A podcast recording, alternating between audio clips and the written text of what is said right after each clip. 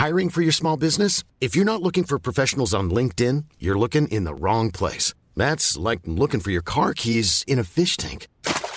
LinkedIn helps you hire professionals you can't find anywhere else, even those who aren't actively searching for a new job but might be open to the perfect role. In a given month, over 70% of LinkedIn users don't even visit other leading job sites. So start looking in the right place. With LinkedIn, you can hire professionals like a professional. Post your free job on linkedin.com slash people today.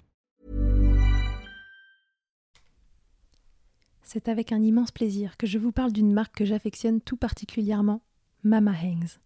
Mama Hangs a les produits qu'il te faut en tant que maman allaitante. La brassière et le soutien-gorge d'allaitement absorbant. Ils sont conçus dans un tissu bien spécifique pour l'occasion, aka le micromodal, qui absorbe, sèche vite et te permettra d'éviter toute odeur, et ce en restant au sec. Tout ça veut dire que si comme moi tu as des fuites de lait d'un côté quand le bébé tête de l'autre, adieu coussinet d'allaitement qui se font la malle et bonjour brassière ou soutien-gorge qui tiendra toute la journée. Et ce n'est pas fini. Le petit nouveau de la collection, c'est le body, qui a les mêmes talents absorbants en s'ouvrant à l'avant avec des aimants trop pratiques. Ici, on ne se passera plus de ces produits top quali, beaux et confortables. Alors merci Mama Hanks de soutenir le podcast depuis si longtemps. Et si tu veux en savoir plus, rendez-vous sur leur site mama-hanks.com et avec le code MILCHECKER, tu bénéficieras d'une jolie et rare remise de 15% sur ta commande.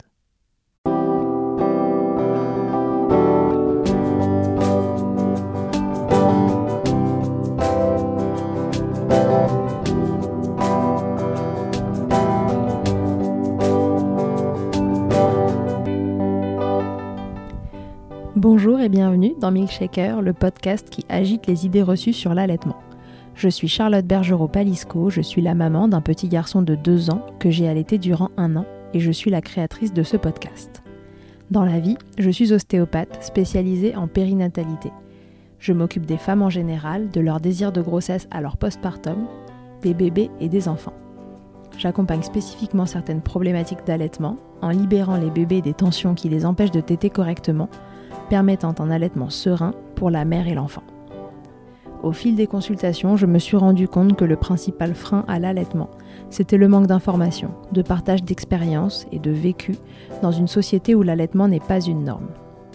Je vous propose donc d'interroger avec moi des mamans et des papas sur leurs expériences, mais aussi de vous informer auprès de professionnels spécialisés en allaitement. Mon objectif est simple, vous informer, vous donner les clés pour faire des choix en conscience, banaliser l'allaitement sous toutes ses formes, vous le rendre plus accessible, plus facile et alimenter ce fameux village dont on a tant besoin pour élever un enfant. Ilana Weisman est sociologue, activiste féministe et la maman d'un petit garçon de 3 ans. Un mot revient souvent quand on décrit l'allaitement, c'est l'ambivalence.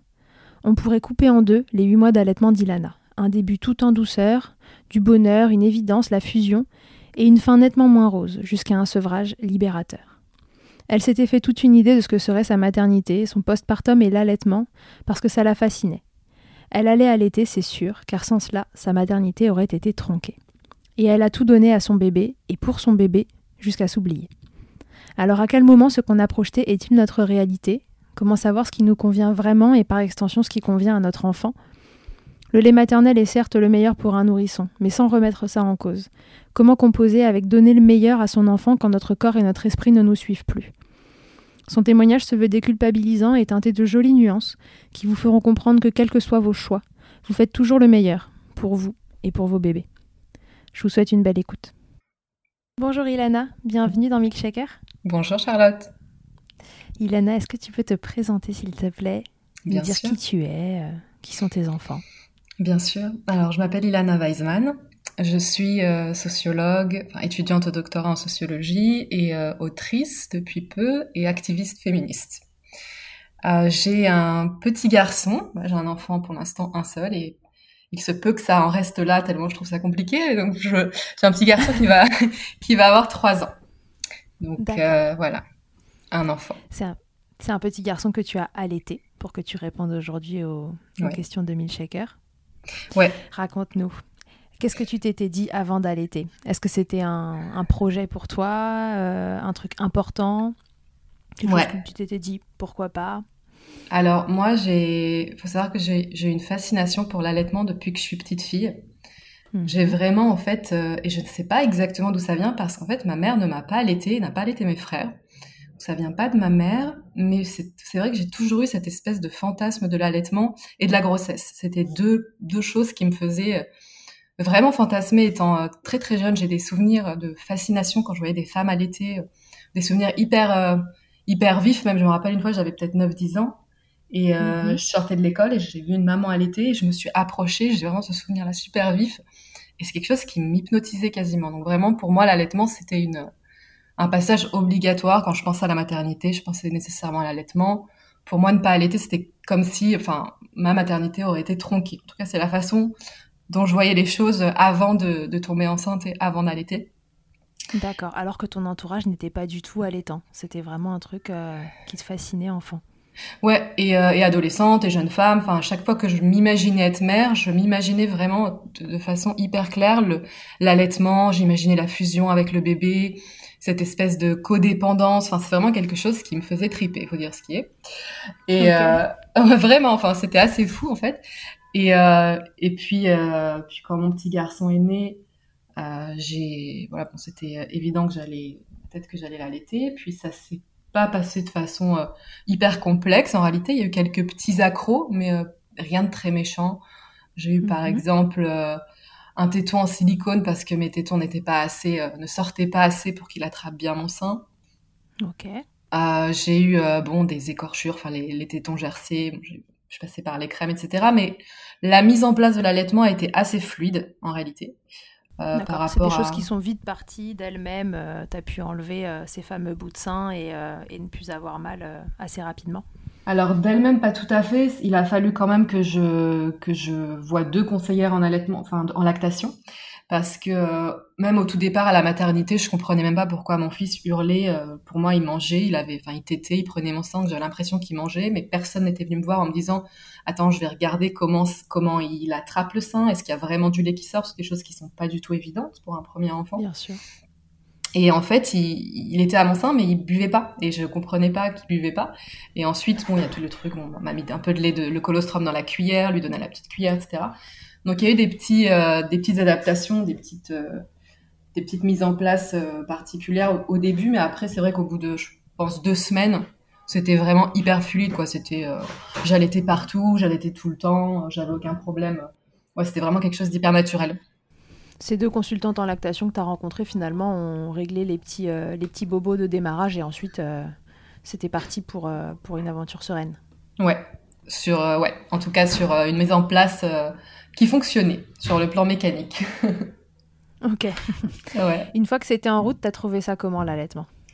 Alors en fait, il y a quelque chose. Les premiers temps de l'allaitement, j'ai adoré ça. J'ai vraiment, euh, je trouve que c'est une super transition entre ben, le moment de la grossesse où voilà, on a le bébé bien au chaud dans le ventre et puis il sort, il est, il est complètement exposé à absolument tout et donc ce, lien-là corporel, puis c'était un, un moment hyper fort pour moi. Je me sentais vraiment, euh, vraiment en fusion avec le petit et c'était des moments super tendres. J'arrêtais pas de le regarder. Enfin, c'était vraiment un moment super fort entre nous. Et j'ai adoré ça, on va dire, euh, je pense, 3-4 mois, j'ai adoré ça, mais vraiment, c'était un truc, enfin, ça correspondait exactement à ce que j'imaginais. C'était super puissant. Et puis, au fur et à mesure, je pense que c'est quand euh, ma dépression postpartum s'est installée un, petit peu dans le temps et ça a vraiment culminé quand il a eu à peu près 7-8 mois. Et c'était très concomitant avec l'allaitement, en fait, et ma, ma perception de l'allaitement. Et au fur et à mesure, je me rendais compte que je prenais de moins en moins de plaisir à l'allaiter et je te parle de ça, c'est vraiment sur des semaines et des mois. Hein. Ça, ça s'est fait petit à petit. et ça s'est euh, installé tout doucement. T'as pas vraiment vu le truc venir. Tu t'es pas dit un matin, euh, tiens, j'en ai ras le bol. Non, non, non, non, non. C'était vraiment au fur et à mesure où euh, maintenant, avec un peu de recul, je me rends compte que plus ça allait et moi, je le regardais, par exemple, quand il mangeait, alors qu'avant, c'était un moment où je, on était super connectés. Il me regardait, je le regardais, j'appréciais le moment, et je me rendais compte qu'en fait, le plaisir n'était plus là pour moi autour de, je pense autour de ces six mois à peu près. Je j'ai poursuivi l'allaitement exclusif parce que c'était de l'allaitement euh, sans, sans, complément euh, de lait en poudre ou quoi que ce soit euh, jusqu'à ces huit mois, mais j'ai vécu, je pense, deux trois mois où je me suis forcée à l'allaiter. Je me suis. Pourquoi tu t'es forcée? Ben, il y a plusieurs éléments. D'abord, c'était une espèce de, je crois, une espèce de d'envie de performance où j'avais avant d'être enceinte au, au, début de ma grossesse plutôt j'étais dans beaucoup de groupes de maternage proximal de cododo allaitement euh, longue durée euh, où l'enfant choisit quand mhm. est-ce qu'il il, on appelle ça le sevrage euh, je sais plus comment ça s'appelle naturel. Sevrage naturel. Euh, tous ces groupes de maternage intensif etc et je m'étais en fait avant même de vivre la chose, c'est ça qui est un peu idiot au final, c'est qu'avant même de vivre la chose et de voir comment j'allais ressentir la chose, je me suis imaginé quelle mère je serais, quelle mère allaitante je serais ou pas, enfin qu'est-ce que j'allais faire en fait avec cet enfant-là. En amont, j'avais ma petite fiche, alors check, check, check, et je me disais j'allais que j'allais l'allaiter exclusivement. Alors j'imaginais pas forcément euh, l'allaiter pendant un, deux ou trois ans, j'avais pas vraiment d'idée de combien de temps allait durer l'allaitement.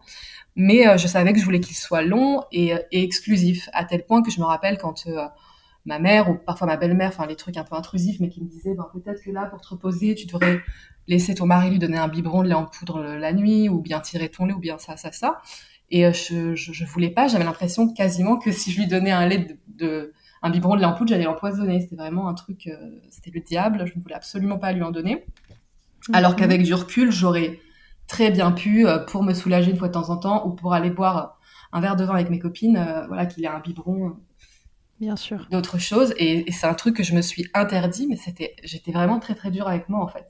J'étais super dure avec moi. Je me suis mis des espèces de, d'exigences comme ça, de performance, et et je me suis pas écoutée. C'est un peu euh, ce truc de alors, je dis pas que le maternage proximal, etc., c'est quelque chose de forcément négatif. C'est, c'est génial quand la mère il prend son plaisir et se sent épanouie là-dedans, mais il y a des, mm-hmm il y a un peu aussi cette tendance à oublier que la mère est aussi un, individu à part entière avec des besoins aussi à elle. Et le sacrifice en fait euh, et ne plus s'écouter, ne plus écouter ses besoins, ne plus écouter ce dont on a envie pour faire passer les les besoins en tout cas imaginés, idéalisés du bébé avant avant soi, ça peut être hyper délétère et hyper toxique même sur la relation entre entre la mère et l'enfant parce que j'ai des souvenirs vraiment où je, l'allaitais sur la fin et j'avais des envies de de le poussé de mon sein. Vraiment, j'avais envie de, je voulais que ça s'arrête, quoi. J'étais là, mais quand est-ce qu'il va terminer cet été? J'en en peux plus. C'était un truc comme s'il me, il me volait mon corps. C'était assez fort comme, comme, comme émotion. C'était négatif et c'était très désagréable. Ouais, tu voulais que ça s'arrête. Enfin, en tout cas, euh, ton corps te disait qu'il fallait que ça s'arrête, mais ta tête, elle, elle te disait euh, continue. Euh. Ouais, c'est c'est le mieux pour lui. C'est cette phrase. C'est le mieux pour lui, donc je vais continuer à le faire, peu importe ce que je ressens. Euh, et, c'est vrai que... À ce, moment-là, tu n'étais pas capable de, te dire euh, est-ce que le mieux pour lui, euh, c'est pas aussi le mieux pour moi? Ah, Incapable. Incapable. C'est-à-dire que le mieux pour lui, c'était le mieux pour lui. Moi, j'existe plus. je suis vraiment... On devient une espèce de vaisseau. Enfin, tout... tout... Depuis qu'il est né, enfin en tout cas dans la première année, c'est un bébé qui était qui est assez costaud. Enfin, il est né à 4 kg 2 et puis il a, il était il a toujours été dans les percentiles assez élevés et je l'ai toujours bercé, je l'ai toujours endormi, je l'ai jamais laissé pleurer une seconde et vraiment j'ai, je me suis débloqué l'épaule. À un moment, je me suis déboîté l'épaule euh, et je suis même pas allée voir euh, un, professionnel de santé, c'est-à-dire que vraiment mon corps, je ne l'écoutais plus du tout en fait, ses, ses douleurs, ses souffrances, c'était que enfin voilà tout pour mon enfant, peu importe moi si je suis devenue une loque. Et je pense que ça a participé cette histoire d'allaitement où je me disais mais c'est pas grave, euh, c'est un temps donné, c'est pas grave. Et puis il y a tout l'aspect aussi où je me voyais plus du tout comme un être sexué parce que mon corps appartenait à mon enfant. Donc je pouvais mhm. plus avoir de sexualité à côté avec mon mari parce que j'arrivais plus du tout à faire la différence. C'était vraiment une période hyper aliénante en fait. Euh, la fin de l'allaitement. Enfin après je dis ça, j'ai vraiment vécu 4-5 mois euh, idylliques. Et ensuite c'est vraiment descendu petit à petit dans un truc qui ne me convenait plus et qui et qui du coup me laisse un, souvenir amer de mon allaitement alors qu'en réalité ça aurait pu euh, si je m'étais écoutée ça aurait pu juste être, un, juste être un très beau souvenir. Sans t'oublier t'aurais peut-être euh, finalement euh, voulu allaiter plus longtemps? Peut-être peut-être que j'aurais fait un allaitement enfin mixte peut-être que peut-être ouais je suis arrivée à j'étais arrivée à un point de non retour en fait quand j'ai arrêté. Je me suis dit bon je vais intégrer quelques quelques biberons de lait en poudre et je vais continuer à allaiter mais en fait le moment où j'ai commencé à donner des biberons en fait je me suis sentie me libérer et j'ai en deux semaines, c'était plié, j'avais, il était sevré, quoi. Je, je l'allaitais plus. T'étais allé trop loin dans tes retranchements. Complètement. Je m'étais oubliée complètement et à un moment, c'était juste plus possible. C'était comme une espèce de, d'instinct de, survie comme ça, de me dire, mais en fait, là, non, c'est plus possible. Et j'ai pas, pas lu les signes, j'ai pas voulu percevoir les signes avant-coureur. Et après, c'était juste point de mon retour. Quoi. Comment t'expliques que tu te sois mis euh, des, des, objectifs, tu vois, euh, euh, si haut et, et, et, que tout ait été mis à mal comme ça au bout de quelques mois Je pense que on est vraiment dans des conceptions en fait où la mère est intéressante aux yeux de la société à partir du moment où voilà, elle porte l'enfant, elle va enfanter, elle va remplir son rôle reproductif. Une fois que l'enfant quitte le corps de la mère, toute la lumière se déplace sur l'enfant. Et toute la lumière se déplace sur les besoins de l'enfant. Et on oublie que la mère, elle a aussi des besoins, elle a aussi des souffrances et qu'il faut s'occuper d'elle. Presque autant que l'enfant, en fait. Enfin, c'est, c'est, c'est, c'est le support. Enfin, si la mère n'est pas bien, l'enfant peut pas être complètement bien, ou en tout cas pas sur euh, le long terme, parce qu'on peut pas euh, s'oublier euh, pendant des années, puis sans que ça ait des conséquences sur la relation avec l'enfant, sur l'évolution, le développement de l'enfant, sur la relation de couple, enfin, toute la cellule familiale.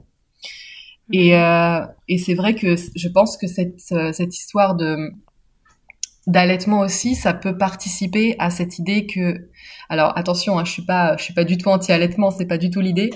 Euh... Non, on l'a bien compris, t'es même plutôt pro, mais tu t'es fait surprendre. mais euh, c'est juste que il peut y avoir euh, et en même temps, c'est intéressant parce qu'il y a aussi des, enfin, il y a des injonctions qui sont, qui vont aussi dans, dans, des sens contraires, mais il y a toujours en fait cette idée que il faudrait que que la mère, en fait, donne tout et soit sacrificielle. Et ça mhm. tient à l'allaitement comme à plein d'autres choses, hein, comme à celle qui doit être en charge d'à peu près tout ce qui concerne le maternage, celle qui doit euh, mettre en parenthèse sa, sa carrière, celle qui, enfin, c'est la mère qui est cette euh, cette parente référence. Bon, alors pour l'allaitement, c'est vrai qu'il n'y a pas, c'est la mère qui allait et pas le père de toute de toute façon, mais euh, ça, ça, participe quand même à une, une espèce de, d'une approche générale où la mère est quand même celle qui qui doit s'oublier et, et c'est normal. C'est-à-dire, on va pas la féliciter pour pour les sacrifices qu'elle fait, c'est juste normal. Alors, on va lui dire de temps en temps une petite tape dans le dos. Ah bah t'es forte, t'es courageuse, euh, t'es mon héros, etc. Mais mais il n'y a pas vraiment d'aide euh, structurelle qui est mise en place pour euh, pour soutenir vraiment les mères. Et en fait, l'allaitement, c'est une chose, mais je pense que ce qui a joué aussi avec mon burn-out autour de l'allaitement, c'est la charge que j'avais de maternage autour du petit, mais qui était généralisée en fait. C'était pas que l'allaitement. Et c'est peut-être quelque chose qui s'ajoute. qu'un de ses paramètres. Tout à fait, c'est le fait que ben, c'est moi qui étais en congé, que mon mari est retourné bosser, que j'étais avec mon fils 24 euh, heures sur 24, que j'ai fait une dépression, que euh, que c'est super pesant, que la, vie, enfin, il y a plus de, voilà, il dort pas, euh, il dort de façon complètement fractionnée. T'as l'impression que c'est une longue journée étendue les mois qui suivent l'accouchement. Alors, enfin, c'est juste éreintant et et le fait de de mettre de mettre comme ça, mis des espèces d'objectifs qui sont intenables en fait au long terme, mais sur tous les plans. C'était pas que sur l'allaitement. Je me disais, faut que j'achète les meilleurs jouets pour son sa stimulation. Je, lisais des, des, tas de livres sur le développement des enfants. Sur, enfin, c'était juste que j'avais la charge globale de tout ce qui entourait euh, mon fils et, et du coup, j'ai pas pu bien vivre, euh, je pense, l'allaitement sur euh, exclusif parce que y a trop de choses qui s'additionnent en fait. À quel moment t'as senti que que, que ça basculait. Alors l'allaitement, on, a compris, ça s'est installé tout doucement et tu t'es dit, bon, je, je, le regardais moins, etc. Mm. À quel moment tu t'es dit, en fait, euh, le, le, problème c'est moi, c'est moi qui vais pas bien et, euh, et euh, une des solutions pour, pour me sortir de ça, c'est d'oublier ces objectifs que je m'étais fixés? En fait, je me suis jamais dit en ces termes. Je me suis jamais dit à un moment, là, je suis pas bien, il faut que j'arrête. C'est juste qu'à un moment, ça s'est imposé à moi parce que c'était physique. C'était pas quelque chose de que j'ai rationalisé. C'était juste que physiquement, je ne pouvais plus. Je, je et c'est ce moment, en fait, c'est la fois où j'ai vraiment eu cette espèce d'impulsion comme ça, où j'avais envie de le prendre et de le pousser de mon sein, mais presque avec force, quoi. C'était vraiment une envie comme ça de, mais lâche-moi, je ne veux pas que tu me touches. Et c'est cette espèce de, de truc super euh, épidermique qui m'a fait réaliser que là, bah, c'est plus possible, quoi. Là, c'était c'était juste impossible. Mais j'ai pas eu de moment où je me suis dit, euh, là, faut que j'arrête. Au contraire, même, il y a eu pas mal de fois où, où euh, c'était toujours ma mère ou ma belle-mère qui faisait des réflexions sur le fait que euh, euh bah, tu devrais quand même introduire, parce que c'est tout le temps, ça, ça m'énervait tellement que c'était presque même pour un peu les faire taire que j'ai voulu prolonger l'allaitement parfois. C'était même pas par rapport à, à des raisons qui me concernent ou qui concernent le petit. Parfois, c'était juste pour faire taire mon entourage qui ne comprenait pas que j'allais aussi longtemps. Et ça m'agaçait et je disais, bah non, mais vous allez voir, je vais encore continuer parce que juste parce que vous m'emmerdez avec ça. Et mais oui, c'est quand même comme un défi. Comme un défi. Et en fait, en plus, il sortait que des bêtises. Enfin, c'est, oui, le lait, euh, le lait en poudre, c'est plus consistant, euh, ça va le faire dormir mieux. Enfin, toutes ces conneries euh, complètement fausses.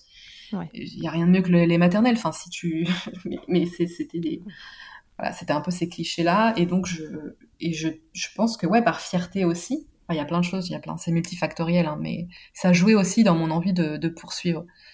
Et, euh, et j'ai, je me rappelle, j'étais partie à, au mariage de ma cousine. Moi, j'habite à Tel Aviv et euh, je suis partie à son mariage euh, en France. Et j'avais laissé du coup le petit tout seul. Euh, il avait six mois et quelques, donc je l'allaitais encore exclusivement et j'avais un stock de, de lait dans, que je tirais dans le, dans le réfrigérateur, enfin dans le congélateur. J'étais super fière de mon stock. Tous les jours, je le regardais. C'est comme une petite fourmi qui faisait ses provisions. et, et je suis rentrée et bah, le stock était vide en quatre jours. Quoi. Enfin, il, il avait tout dégommé. j'étais Il avait pris 5 kilos. Franchement, il avait bien gonflé et tout. J'ai dit, attends, vous l'avez bien gavé. Je non, mais non, mais il avait soif. Non, mais ils l'ont complètement gavé, mais bon, c'est pas grave. C'est vrai qu'au biberon, ça va plus vite qu'au sein. Il y a moins d'efforts à fournir, donc euh, il a, il s'est, il s'est fait plaisir. T'as vu tes heures de tire-lait euh, défiler devant tes yeux, genre. Euh, non, mais c'est horrible. C'est tellement de travail, c'est tellement dur. C'était, c'est de la sueur, quoi. Enfin, tirer le lait, c'est vraiment pas non plus le truc le plus agréable qui soit. Et quand je suis rentrée, que j'ai vu mon, mon stock était vide, je me suis dit aussi. Ok, donc maintenant j'arrête parce que j'ai mis le, le tire-lait au placard, je ne veux plus le voir, c'est un, engin de torture ce truc-là. Et euh, je le déteste, enfin rien que j'ai le son, en, en parlant du tire-lait, j'ai le, le, son de succion là dans ma tête. Oui. c'est l'horreur. Cette douce musique quand t'es euh, devant la télé avec ton mec. ah ouais, oh là là, non mais pour moi c'est un son de film d'horreur maintenant. Je peux pas, j'en peux plus. J'ai un autre enfant, je pourrais jamais le ressortir cette machine, je sais pas. Mais, ou en silencieux, en tout cas. je sais pas si ça existe, hein, ou peut-être en manuel. Ou... Je sais pas, mais on, va proposer ça aux marques. ah on ouais. va demander de sortir un truc de l'espace, un truc de la NASA silencieux, quoi. Ouais. Mais du coup, ça m'a aussi poussé un peu à. Enfin, c'était une des étapes où je me suis dit, bon, à un moment, il va falloir que j'arrête d'allaiter, je sais pas quand. Mais le fait que j'ai plus de stock aussi, ça m'a un peu mis sur le chemin de. À un moment, je vais je vais arrêter quoi. Mais je savais pas trop quand encore. Mais c'était encore une fois, j'ai jamais vraiment verbalisé. C'était un truc, une réaction physique à un moment super forte qui m'a fait me dire ah c'est bon là, je je peux plus. Ouais. Point de non-retour, c'est ton corps qui t'a dit écoute là en fait, euh, stop, ça suffit. Fin de l'histoire, euh, on n'y arrive plus. C'est souvent comme ça, c'est que il y a des signaux qu'on ne veut pas lire, qu'on a du mal à lire, et c'était pareil pour la dépression postpartum. J'ai eu plein de signaux avant-coureurs et je les ai pas vu jusqu'à ce que en fait tu puisses même plus fonctionner. Et euh, c'est vraiment euh, le moment où le corps il te dit bah voilà tu t'as ignoré pendant des semaines, des mois, bah là t'as plus le choix quoi. Ouais. En tout cas, toi, une des solutions, euh, ça a été de d'arrêter cet allaitement. Quand t'as arrêté, ça a été compliqué pour ton loulou. Il, avait 9 mois, hein, c'est ça? Il avait 8 mois et quelques, 8 mois plutôt. Ça s'est fait facilement je pensais que ce serait plus compliqué, que peut-être qu'il aurait euh, des réticences ou, euh, mais en fait, il a pris, il prenait déjà le biberon avec de, avec mon lait de temps en temps, donc euh, il connaissait la, il était habitué à, la tétine et ça s'est fait facilement. Il a pas eu, il a pas eu de souci avec le goût, la texture, je sais pas. En tout cas, c'est, il a pris le lait, le lait chimique facilement. Et moi, franchement, psychologiquement, c'était le jour et la nuit, quoi. Je, c'était un peu une résurrection, quoi. Soulagé. Ah ouais. Non, mais vraiment, c'est plus qu'un soulagement, c'est ça m'a libéré parce que, en fait, même quand je le voyais boire le lait, puis en plus, il prenait le lait dans, il prenait la bouteille dans les mains. Enfin, c'était comme une espèce de petite indépendance quelque part. C'était un peu aussi moi mon le, le début de ma prise de distance par rapport à lui, dont j'avais vraiment besoin en fait de prise de distance relative, hein, puisque il reste quand même très mhm. dépendant. Mais euh, commencer à retrouver mon corps, c'était le chemin pour commencer à me retrouver moi, un peu mes désirs à moi, déconnecter de lui et euh, de, euh, par exemple, j'ai commencé à faire des week-ends sans lui, chose que j'avais jamais fait, enfin ou une fois pour le mariage de ma cousine avant. J'ai commencé à, à ressortir, avoir des amis, à ressortir, euh, boire des verres. Enfin, c'est vraiment, ça a été un moment en fait qui m'a un peu relancé dans ma vie à moi, de déconnectée de mon fils, ouais, de femme et de copine et de maman et de d'amante et de plein de choses quoi. C'était vraiment quelque chose de ça a marqué la, la fin d'une ère, mais j'en avais besoin. C'était vraiment pas avec aucune tristesse ou nostalgie. Bah, c'est bien parfois aussi. Euh, il faut que ce soit pour du bon, l'arrêt. Bien sûr. Ben, bien sûr. Euh, donc, on a cru comprendre que ton entourage n'était pas très conciliant avec l'allaitement. Comment ça s'est passé du coup au moment où tu as sevré? Est-ce que les, les, réactions ont été euh, aussi vives dans l'autre sens? Ah, de toute façon, ils sont tout le temps, quoi qu'il arrive, ils vont t'emmerder. C'est juste, après, c'est, en fait, pour ma mère, ah, moi je viens d'une famille juive traditionnelle, je ne sais pas si c'est pareil partout, mais ils sont obsédés par la nourriture. il faut, ils sont obsédés par, par, il faut absolument, c'est-à-dire qu'à chaque fois, et encore aujourd'hui, mon fils a trois ans, quoi qu'il arrive, quand il est avec sa grand-mère, elle lui propose à manger toutes les trois minutes. C'est quelque chose de, c'est de la folie. Enfin, c'est, est-ce que t'as faim? Je te prépare un truc à n'importe quelle heure de la journée. Il y a aucune règle de, euh, ok, bon, il y a quand même des heures de repas. On n'est pas obligé de manger tout le temps. Et, euh, et donc, enfin, ça, ça, ça, se prolongeait dans cette histoire de lait. Et puis, euh, le fait que, bah, il a toujours eu des soucis pour dormir, mais bon, ça, c'est, une autre histoire. Mais il voulait absolument que je donne du lait en poudre, que je donne de, du lait avec des céréales pour le caler la nuit. J'ai jamais voulu donner ça. Enfin, c'était tout le temps cette histoire d'il faut le gaver. Il pensait qu'il avait faim en permanence? Oui, dès qu'il pleurait. Ah oui, non, ça c'était le truc qui me qui me m'horripilait, c'est dès qu'il pleurait. Un enfant peut pleurer pour autre chose que de la faim. C'était il a faim.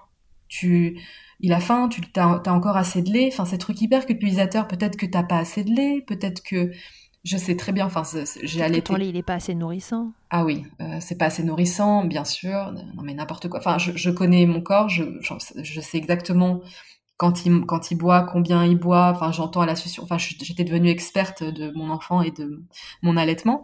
Et euh, c'était tout le temps ces réflexions-là. Et c'était super culpabilisant et, super rageant. Enfin, vraiment, j'ai eu des, des, crises de nerfs, quoi, avec ma mère. Ma belle-mère se permettait un peu moins parce que, bon, voilà, c'est pas ma mère. Mais elle se permettait de faire quelques réflexions de temps en temps. Et, euh, j'avais un peu moins de marche pour, euh, pour crier parce que c'est pas ma mère. Donc, il y a moins de, c'est plus compliqué. Mais je disais à mon mari, tu calme ta mère parce qu'en fait, à un moment, je, vais exploser, ça va, c'est pas possible. Enfin, j'ai pas du tout envie de rentrer en conflit avec elle parce que je l'adore à côté de ça, mais c'est vrai que c'était l'allaitement, ça a été un sujet euh, super intrusif et ça a été vraiment, euh, ouais, l'allaitement, ça a été vraiment un sujet, un, espèce de nœud comme ça de euh, tout le monde, bon, tout le monde a son mot à dire sur à peu près tout, mais l'allaitement, c'était quand même très particulier, j'ai trouvé. Peut-être parce que oui, elle a pas, mes deux, ma mère et ma belle-mère n'ont pas allaité, donc je crois qu'elles ont aucun, elles ont pas de modèle auquel se raccrocher, elles se rendent pas vraiment compte de ce que ça représente. Elles ont jamais, en fait, même, j'aurais bien voulu aussi qu'on me dise, euh, c'est pas pour avoir une médaille ou quoi, mais de me dire, ouais, c'est, bah, je suis fière de toi, que t'es allaité, que, que t'es tenue, que t'es, que t'es voulu faire ça pour, euh, pour ton enfant et tout. Et en fait, elles, elles, elles ont jamais, elles m'ont jamais vraiment soutenue là-dedans. Pour elles, c'était juste un choix lambda. Et, et au contraire, c'était même plutôt, euh, mais pourquoi tu fais ça? Pourquoi tu fais ça aussi longtemps? Qu'est-ce que tu t'emmerdes, quoi? C'était un peu ça la, vision. ouais. Et puis en plus, elle pouvait pas donner de biberon toutes les trois minutes. Non. C'était avec que toi qui pouvais gérer la nourriture, c'est quand même euh, une dépossession totale. ah oui, non, ça pour elle, ça devait être très dur, à, très dur à vivre. Aujourd'hui, c'est différent. Elle peut lui donner des gâteaux toutes les trois minutes euh, quand je suis, quand j'ai le dos tourné. Et ton conjoint? Euh, Mon conjoint, il a toujours été, franchement, il a été assez top sur ces questions-là. Maintenant, je, voulais, j'ai toujours voulu garder la face, vis-à-vis de lui, ce qui est un peu bête, mais c'est vrai que euh, je lui ai pas fait part en fait de mes de mes difficultés. Quand ça a commencé à être dur, je Ryan Reynolds here from Mint Mobile. With the price of just about everything going up during inflation, we thought we'd bring our prices down. So to help us, we brought in a reverse auctioneer, which is apparently a thing. Mint Mobile unlimited premium wireless. Ready to get 30, 30, bit to get 30, bit to get 20, 20, 20, bit to get 20, 20, bit to get 15, 15, 15, 15 just 15 bucks a month. So, Give it a try at mintmobile.com/switch. slash $45 up front for 3 months plus taxes and fees. Promo for new customers for limited time. Unlimited more than 40 gigabytes per month slows. Full terms at mintmobile.com. Et Mama Hanks ne s'arrête pas là. Si tu as envie, une fois la tétée finie, de garder ton bébé tout contre toi en ayant les mains libres, laisse-moi te parler de leur porte-bébé Carry Pack. Je suis une fervente adepte des écharpes de portage, mais l'ostéopathe que je suis sait que leur mise en place peut parfois vous freiner, vous ou votre moitié. Mais aussi ô combien le portage peut être indispensable pour certains bébés. Chez Mama Hanks, pas de compromis. Le porte-bébé Carry Pack est en fait un vêtement confortable que tu enfiles comme un t-shirt et dans lequel ton bébé va pouvoir venir se lever tout en respectant sa position physiologique, l'enroulement de sa colonne, l'écartement de ses hanches, ainsi que le dégagement de ses voies respiratoires grâce à des systèmes de serrage des pans de tissu. Ce tissu, justement, il est tout doux. En coton bio, certifié GOTS, le tout est dessiné à Biarritz et fabriqué au Portugal. Tu pourras l'utiliser de la naissance jusqu'aux 10 kg de ton bébé, de quoi t'assurer un certain nombre de câlins collés serrés. Ici, on n'a utilisé que ça pour bébé numéro 2. Pour toutes les infos, tutoriels et découvrir leur gamme de vêtements de portage, ça se passe toujours sur le site mama-hangs.com et tout pareil, avec le code MILCHECKER, tu bénéficieras d'une remise exceptionnelle de 15%. Euh, j'ai voulu en fait montrer que j'étais forte même auprès de lui. J'en ai pas parlé. toujours dans tes objectifs quoi. Tu t'étais fixé que voilà, c'était euh, maternage proximal, allaitement et tu t'étais euh, mise dans, dans, une configuration qui, dont tu pouvais pas sortir même auprès de ton mari. Complètement. Et et puis je, crois que il a non, je le cachais quand même assez bien mais de la même manière que je cachais des moments où par exemple j'allais j'allais vraiment pleurer euh, pendant des longues minutes ou des, crises de larmes parce que j'étais super mal. Je, je, le faisais en cachette. Enfin, j'ai pas pleuré, je pleurais pas devant lui. Je le faisais sous la douche. Enfin, j'ai quand même gardé. Enfin, ce, que, ce qui en fait mais terrible quand j'y repense de, de, rester seule comme ça dans cette souffrance et, euh, et dans ces non-dits et, et, de tout garder en me disant. Euh, enfin, je voulais juste en fait correspondre à cette image de mère super forte. et, ouais, et puis pour moi, toutes les mères étaient comme ça en fait. Toutes les mères étaient juste euh, enfin cette histoire de, de, maternage proximal, de, de toujours faire passer les besoins de l'enfant avant les siens, et puis mais avec euh, dignité, avec ça, euh, sans jamais se plaindre, sans jamais dire que c'est dur. Et j'avais cette fausse, en fait, c'est complètement faux, hein, c'est une image complètement biaisée. En fait, personne n'est comme ça. Mais mm. on a on a l'impression que, que c'est le cas parce que pas grand monde parle des difficultés, donc on n'a pas beaucoup de représentations auxquelles se rattacher pour un petit peu évoquer l'ambivalence de la maternité, ce qui est plus dur, ce qui est plus sombre. Et, euh, et du coup, ouais, je, je, gardais tout pour moi. Et euh, en fait, c'était c'est assez terrible, quoi, parce que tu te sens super seul. Et lui a pas a pas vu qu'il y avait quelque chose qui tournait pas rond. Bah juste sur la fin en fait quand euh, quand, quand je pouvais plus cacher en fait quand j'ai quand j'ai voulu arrêter enfin je à un moment donné je, tu peux plus cacher à personne et ça explose mais du, mais ouais t'as pas vu euh, t'as pas vraiment suivi l'évolution et c'est un peu choquant du coup pour la personne qui se dit mais waouh mais je j'ai pas réalisé que t'allais aussi mal en fait. Ouais, il débarque au moment où toi tu décompenses. Exactement. Ouais. Une fois que, que l'allaitement était arrêté, t'as été vite mieux. Tu disais ça a été une soupape pour toi euh, d'arrêter ça. Ouais, ça c'était. Mais vraiment, je l'ai ressenti, mais c'était instantané. Je me rappelle vraiment de le regarder prendre son biberon et de me dire waouh, mais quel, mais pourquoi j'ai pas arrêté plus tôt en fait? Pourquoi j'ai, je savais que j'aurais dû arrêter quand j'ai quand j'ai eu les premiers les premières émotions euh, négatives où je me suis dit mais là en fait euh, je suis fatiguée j'en ai marre de que ce soit moi qui me lève j'en ai marre enfin genre je j'arrive plus je me sens euh, vampirisée quoi. C'était comme une espèce de petite bestiole à un moment. Enfin je sentais vraiment que qui me prenait mon énergie vitale en fait. C'était quelque chose de super négatif. Et dès que j'ai commencé à avoir des émotions de ce type-là j'aurais dû me dire ok là c'est le moment peut-être de faire du mixte. C'est le moment peut-être de je sais pas de ouais et j'ai pas du tout euh, puis après il y a des mois qui sont passés puis à c'était. Mais ouais du coup quand j'ai arrêté ça a été immédiat le, sentiment de de souffler quoi ouais et puis quand on va pas bien c'est pas évident non plus de de mettre le doigt sur euh, sur les différentes choses qui qui font qu'on va pas bien pour toi l'allaitement n'était pas le problème au démarrage oui, oui, oui, complètement, puisqu'en plus j'avais vraiment pris du plaisir à l'allaitement, donc c'est dur de se rendre compte de, à un moment il y a une transition et ça change de nature. C'est pas toujours évident d'analyser ça. Ouais, sur le coup en tout cas. Cette expérience d'allaitement, Ilana, est-ce qu'elle a eu euh, un impact dans ta vie euh, personnelle, professionnelle, dans, les idées que, que tu véhicules aujourd'hui?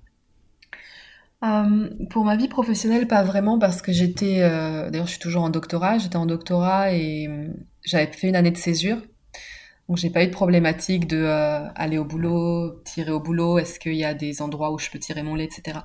J'ai pas eu ça et en fait, il est rentré à la à la crèche quand il avait près d'un an. Donc il n'y a pas eu non plus de je dois ramener du lait à la crèche ou des choses comme ça. Donc c'est vrai que ça a été. tout s'est passé quand vous étiez tous les deux tout le temps ensemble. Ouais, ouais. Donc j'ai pas vraiment eu à m'adapter à une situation extérieure à, la, à notre maison. Donc ça, c'était déjà ça. Mais euh, je, je, pense que cette euh, cette expérience de l'allaitement a aussi pavé le chemin vers mon militantisme euh, de mère en fait, parce que moi je, je, je suis militante féministe, mais j'ai vraiment je suis vraiment dans cette case aussi de personnes qui sont rentrées dans le féminisme par la par la maternité où euh, on se rend un peu compte de de toutes les injonctions qui pèsent sur les femmes au moment où on devient mère, où ça devient vraiment, où ça se cristallise et ça devient super fort et on les ressent euh, à fond et où les, inégalités, les inégalités euh, en termes de parentalité, etc. sont sont vraiment fortes et du coup on peut plus les ignorer du tout et c'est vraiment la maternité qui m'a fait rentrer complètement dans le féminisme et je pense que cette expérience de l'allaitement, c'est ça recouvre beaucoup de choses en fait euh, ouais sur ce qu'on attend des mères sur euh, sur les rôles qui nous sont assignés euh, de sacrifice de don de soi etc donc je pense qu'effectivement ça a dû vraiment aussi me me donner beaucoup de bah, beaucoup d'eau à mon moulin d'activiste en ouais, cette expérience hmm, ça a tamponné des idées qui étaient déjà présentes mais ça les a fait surgir ouais. au grand jour ouais mmh. Euh, on en profite pour que tu nous parles deux secondes de, ton compte, justement. Ouais, euh, ben c'est un compte, euh, alors c'est mon nom, c'est Ilana Weisman. c'est un compte militant, donc je produis du contenu un petit peu au fil de l'eau, enfin en, fonction de l'actualité ou des sujets qui me, qui me tiennent à cœur. Donc il y a pas mal de contenu sur les questions de maternité. Moi, j'avais, j'étais rentrée un peu sur la scène féministe au moment de la campagne Mon Postpartum, où euh, c'était le hashtag qui était, qui date de février dernier, et, euh, et qui avait vraiment, enfin, qui avait, qui avait fait grand bruit, qui avait un peu agrégé des, des témoignages de femmes qui ont vécu euh, bah, un postpartum, que ce soit, enfin, il y avait des femmes qui le vivaient euh, en ce moment, des femmes qui, qui l'avaient vécu 10, 20, 30 ans auparavant, donc c'était une grande prise de parole, super intéressant à voir. et, euh, c'était incroyable. Ouais, c'était super chouette, enfin vraiment, il y avait... C'était hyper thérapeutique, quoi. Quand on l'a lancé avec euh, mes trois copines militantes, on était on avait vraiment l'impression de faire une thérapie de groupe, quoi. On, pleurait, on lisait les tweets, euh, on s'échangeait des messages, on était là en train de, en fait, on était là en train de revivre notre propre postpartum qui datait euh, pour chacune de pas très loin, parce qu'on a toutes des enfants en bas âge. Et, euh, et, et c'était comme en fait conscientiser un postpartum qu'on avait, qu'on s'était pas autorisé en fait à mettre en mots, parce que encore une fois, on, tout ce qui concerne les difficultés qui touchent à la maternité, personne ne veut les entendre, personne ne veut nous écouter. Donc, enfin, on se censure aussi, donc on s'était auto-censuré aussi. Et, le, et de voir tous ces témoignages et de parler de notre postpartum à nous, c'était super libérateur, c'était trop trop bon. Et, euh, et puis, bah, je peux peut-être parler. De... J'ai écrit un essai. Je sais pas si je t'avais dit, mais j'ai écrit un essai sur euh, sur cette question-là qui va paraître euh, mi-janvier. Ah. Ouais. Et on attendra ça alors. Ouais, j'ai pas encore annoncé sur mes réseaux, mais je vais pas tarder à le faire. Mais euh, ouais, sur la question, euh, enfin vraiment le postpartum sur, sous l'angle politique, quoi. Enfin, qu'est-ce qu'on peut faire pour, euh, pour, pour changer cette situation-là où les, les mères sont quand même vraiment laissées à l'abandon. Ouais. Et donc voilà, donc c'est un compte militant et je parle de questions de maternité, mais pas uniquement. Je parle aussi de lutte antiraciste et plein de choses. Tu milites pour les femmes en général, oui, c'est vrai pour les, non-discriminations. Euh, voilà, tout ça, c'est euh, ta maternité euh, qui, qui l'a réveillé. Ouais, ou qui l'a en tout cas. je sais pas si c'est réveillé, mais qui l'a vraiment renforcé et ouais, poussé plus loin et plus. Enfin, voilà, ouais, c'est quelque chose qui a qui a vraiment précipité les choses pour moi, quoi. Ok. Mm. Tu donnerais quoi comme conseil à une maman qui a envie d'allaiter ou qui se demande si elle va allaiter Qu'est-ce que, qu'est-ce que tu leur dirais? Ce serait quoi tes, meilleurs conseils? Moi, du coup, euh, à l'aune de mon expérience personnelle, de pas se mettre de pression, de pas. Euh, il y a beaucoup, en termes de maternité, y a, on, idéalise beaucoup de choses, on projette avant même de vivre les expériences. Et ça, c'est une erreur.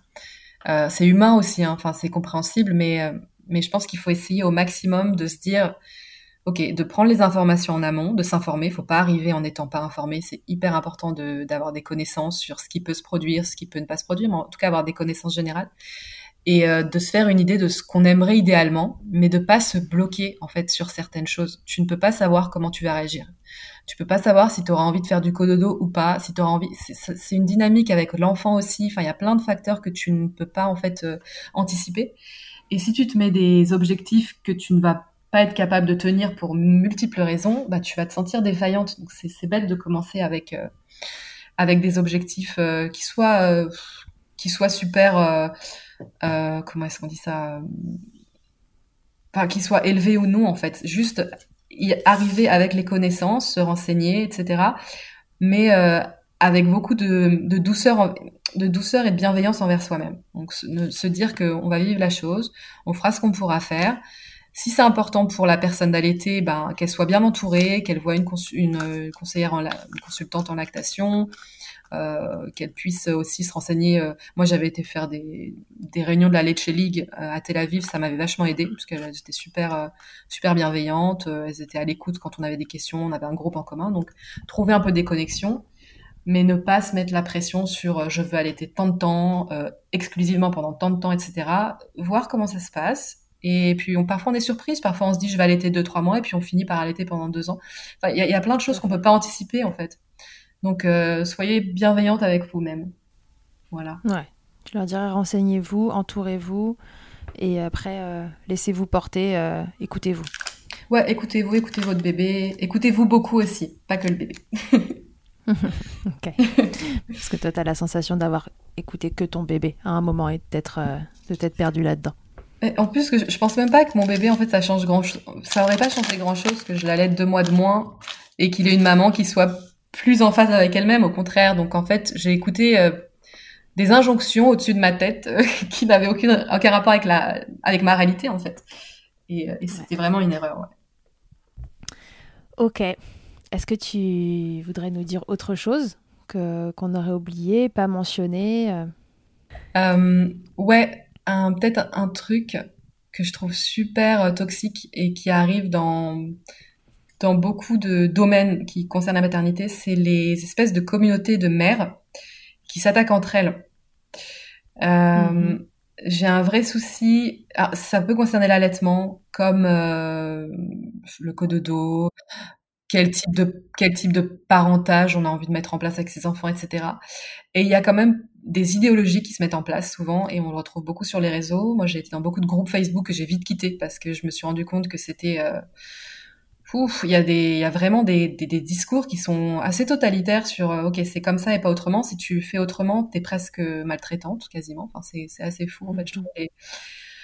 Jusqu'où ça peut aller, en fait, dans la polarisation et juste de se dire que, euh, si tu es une mère aimante, que tu fais ton maximum dans la limite de tes, euh, de tes de tes capacités, de tes potentialités, de, de ta réserve émotionnelle, que tu n'es pas maltraitante évidemment, euh, peu importe la méthode que tu emploies, peu importe la pratique que tu vas employer, euh, tu es une bonne mère. Enfin, le fait qu'en fait des mères s'attaquent entre elles alors qu'on a déjà euh, énormément d'injonctions sociétales, culturelles, ça ajoute tellement de violence et tellement de culpabilité à, à tout ça que, enfin, ce serait, ce serait vraiment chouette si on arrivait un peu à, à être bienveillante en fait à, l'intérieur même du groupe des mères, quoi.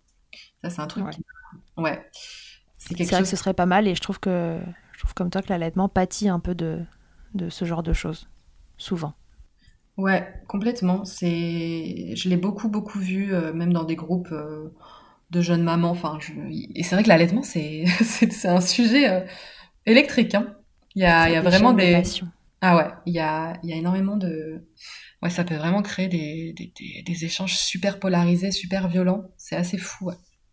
Comment tu l'expliques toi que ça déclenche des des euh, échanges violents comme ça parfois, ou un peu parfois dénués de bienveillance? bah, je pense que malheureusement, alors là je reprends, je, je, prends trois pas, je recule un petit peu, mais dans notre, les, enfin la, la, façon dont notre société est bâtie, on est dans une société patriarcale qui a accordé un terrain bien spécifique ou euh, aux femmes, qui est la reproduction, la maternité, le maternage. Donc dans ce terrain qui nous a été alloué, qui est notre seul terrain de pouvoir entre guillemets, là où on est maîtresse du jeu, euh, il y a un peu une espèce de compétition maternelle qui se met en place entre les femmes qui euh, qui veulent répondre finalement à ce qui est ou non attendu d'elles. Donc il y a celles qui vont transgresser, qui vont être tout de suite remises dans le droit chemin si tu ne réponds pas à en fait ce qui est attendu de toi dans ton rôle genré de femme. Et du coup, il y a souvent, malheureusement, beaucoup de femmes et c'est humain, enfin, je leur, leur jette même pas la pierre parce que c'est hyper humain, qui vont un peu intérioriser ces normes-là et qui vont les appliquer euh, à d'autres femmes qui vont dire, mais toi, t'es pas une bonne mère, par exemple, si tu n'allaites pas. Moi, je, enfin, ok, si tu ne fais même pas le choix d'essayer d'allaiter. Tu, bah, pourquoi, enfin, c'est le meilleur pour ton enfant, etc. Il y a des femmes qui, pour des raisons euh, qui leur sont propres, des histoires personnelles, en fait, n'envisagent pas du tout l'allaitement. Et euh, je veux dire, elles sont pas des moins bonnes mères pour autant. Donc c'est vrai que tu as beaucoup de choses comme ça où, où tu peux, tu peux être jugé très rapidement pour, euh, pour des choix en termes de maternage ou pas seulement allaitement. Hein. Il y a vraiment plein, plein, plein de pans. Et je pense que c'est parce qu'on est mis en compétition dans un système patriarcal. c'est mon, analyse. Ouais. Ouais. Et l'allaitement par, par l'aspect et physique qu'il qu'il génère et par l'aspect enfin nourriture de profondément euh, nourrir son enfant, c'est quand même un des trucs euh, les plus, euh, les plus basiques, quoi. D'où le fait que ça, ce soit le bouton sur lequel appuyer assez facilement. Complètement. Ok, Ilana. avant qu'on se quitte, mhm. est-ce que tu veux bien répondre à mon interview Fast Milk? Bien sûr.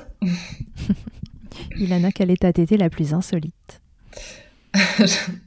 J'en ai plusieurs, mais j'ai quand même celle qui, la première qui m'est venue à l'esprit, euh, c'était sur l'autoroute et je sais pas si c'est comme ça avec tous les bébés, mais quand mon, mon fils en fait passait de 1 à 1000 en l'espace d'un millième de seconde quand il avait faim, c'est-à-dire qu'il y avait aucun signe, pas vraiment de signe avant-coureur, et d'un coup il a faim. Et s'il a pas le sein dans la bouche à la seconde, c'était mais des hurlements, mais et en plus moi je je ne supporte pas ces pleurs. Enfin c'est un truc je veux que ça s'arrête immédiatement. Et donc j'ai j'ai fait une tétée, il était dans le siège bébé. Et je me suis en fait euh, j'étais dans le siège avant. Donc en fait j'ai j'ai fait basculer tout mon corps pour l'allaiter en fait au-dessus du siège bébé en, depuis le siège avant et je me suis euh, broyée de dos. Mais voilà, je l'ai allaité comme ça sur l'autoroute. Enfin, c'était n'importe quoi.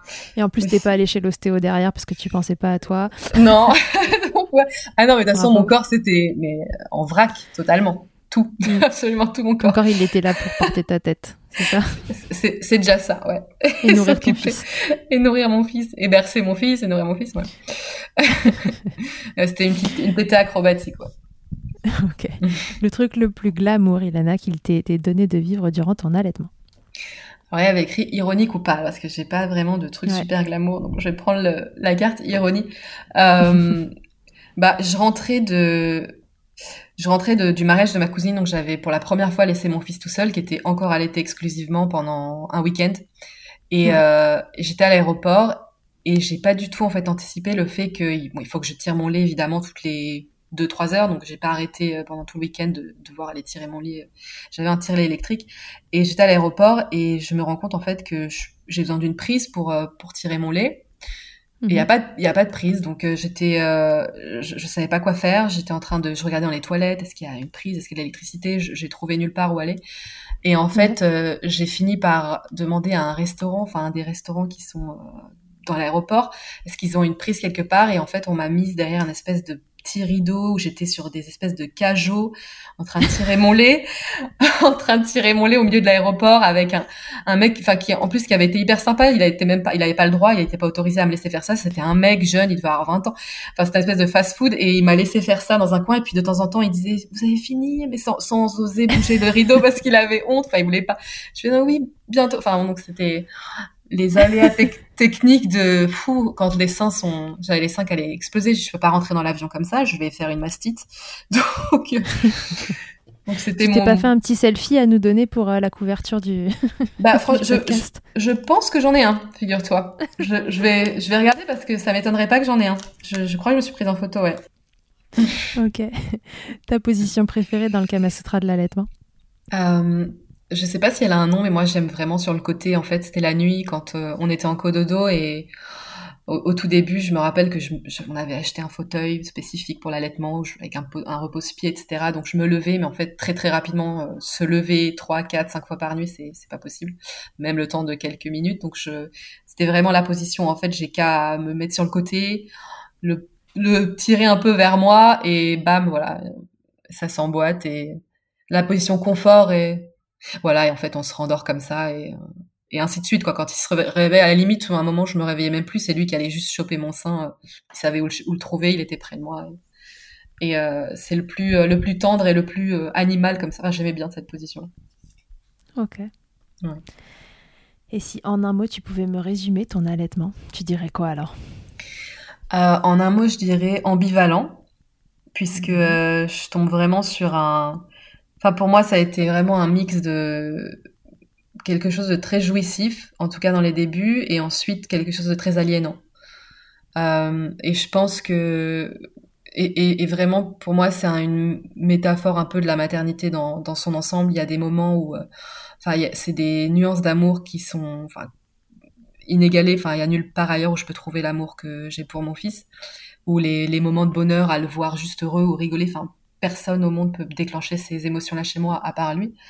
Et des moments où je me sens prisonnière, en fait, où je me sens euh, dépossédée de, de, qui je suis, de de plus savoir exactement qui je suis, euh, sans rapport avec lui. Et donc, c'est cette ambivalence constante, en fait, entre le plaisir, le bonheur et, et l'aliénation.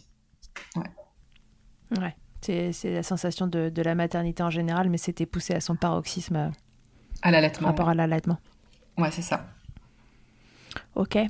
Ilana, tu vas mieux aujourd'hui. Ta dépression du postpartum est terminée. Oui. Oui, oui. Un, petit conseil à des, à des mamans qui se sentiraient pas bien en postpartum, du coup, euh, ce serait quoi? Ce serait de se faire accompagner?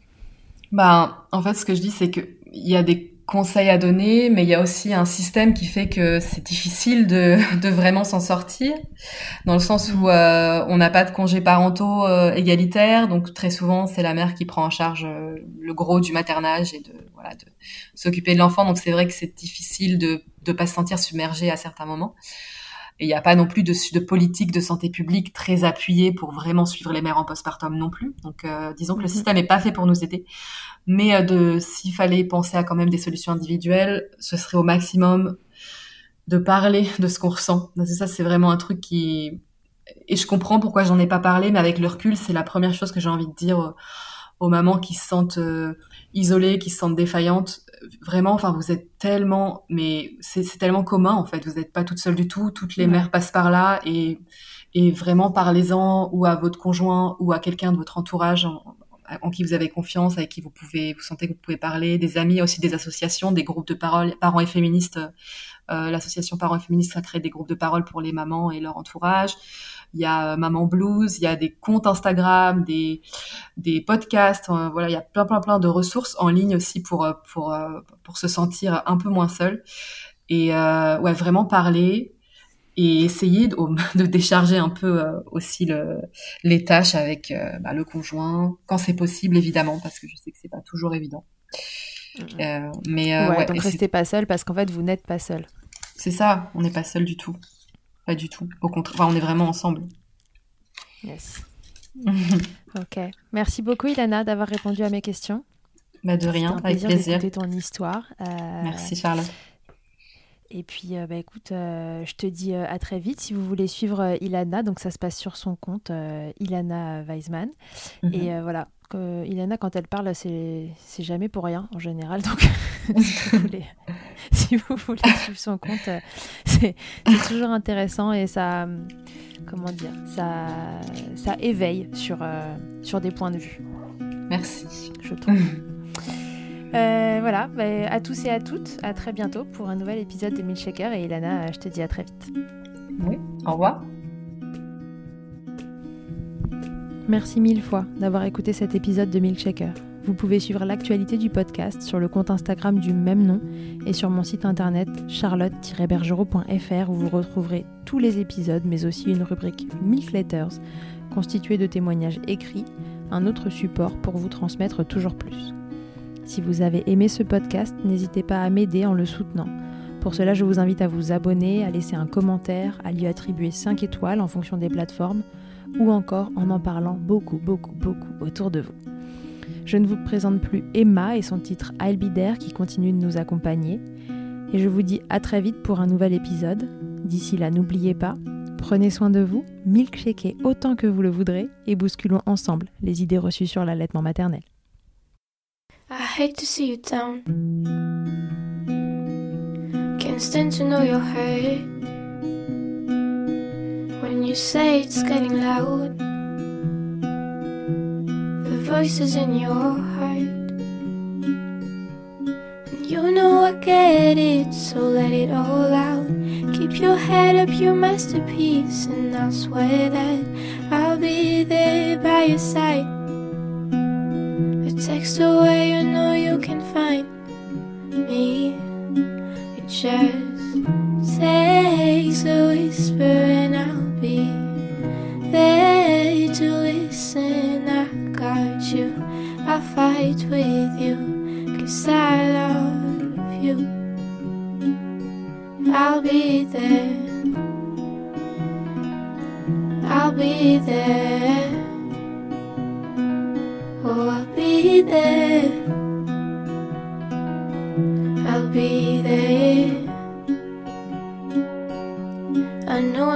Perfect. Sometimes I look myself. But I hope you know I care. You can meet me anywhere. You know I get it, so let it all out.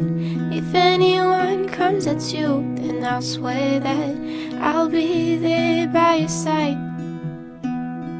Text away, you know you can find me. It just